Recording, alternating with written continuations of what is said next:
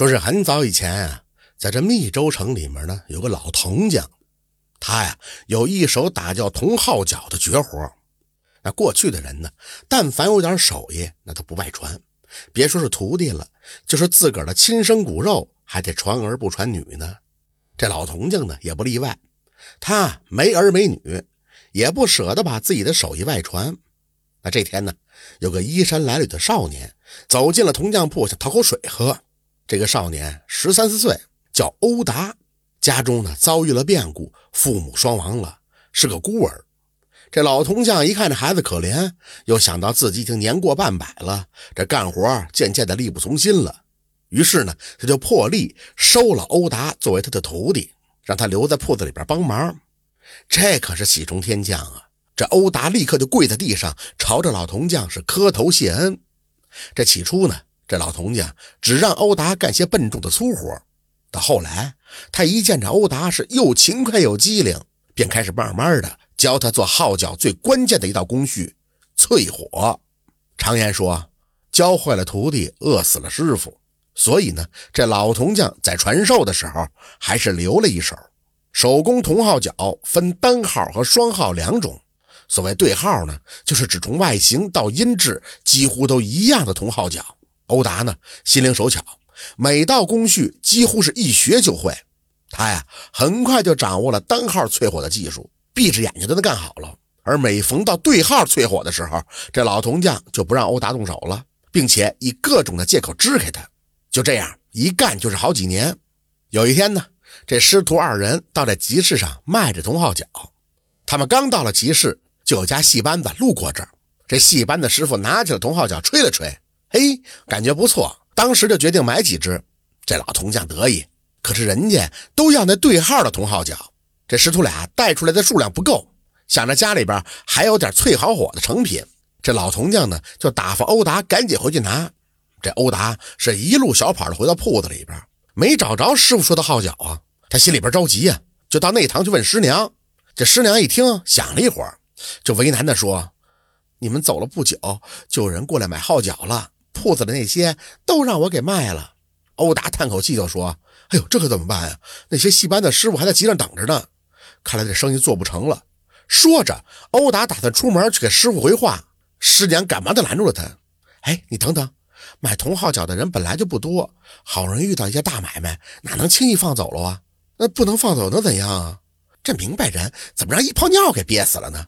赶紧把那炉火烧旺了，你现在立马淬几只不就完了吗？”这欧达犯难了，人家要的可是对号的，我我怕做不好啊。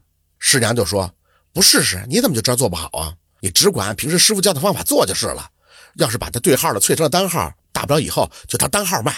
要你做成了，咱们就赚了吗？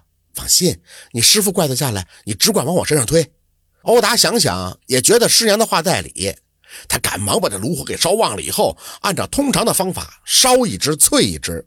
师娘走到炉子旁对他说。时间紧迫，若是一只一只烧，一只只脆，这多费事儿啊！还不如偷个懒儿，把几只号角一块放在火里边，烧好了以后一起脆，这样不省事儿多了吗？也免得你师傅在集市上等着金交。这这师傅没让我这样做过呀，能行吗？师娘也急了，哎呀，傻小子，你瞅这天色，你还有多余的时间磨蹭吗？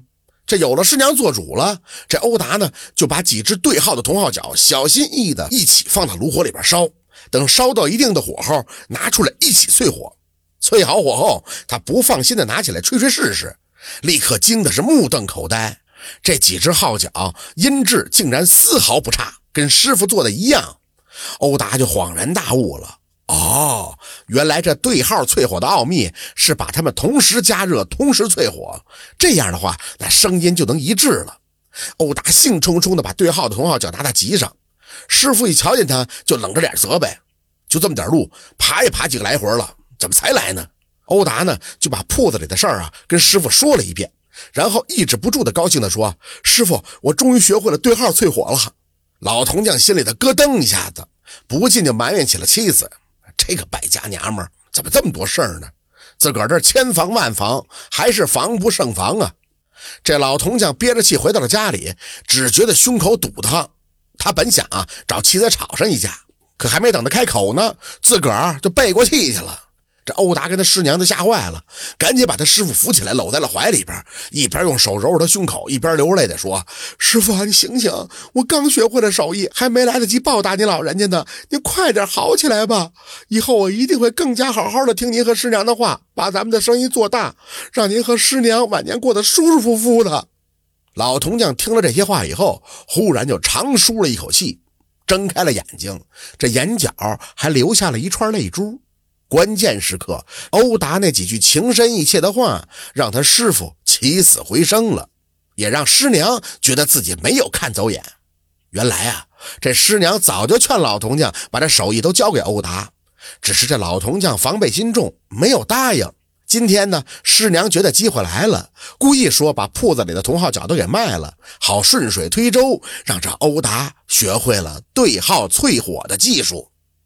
喜欢听白，好故事更加精彩。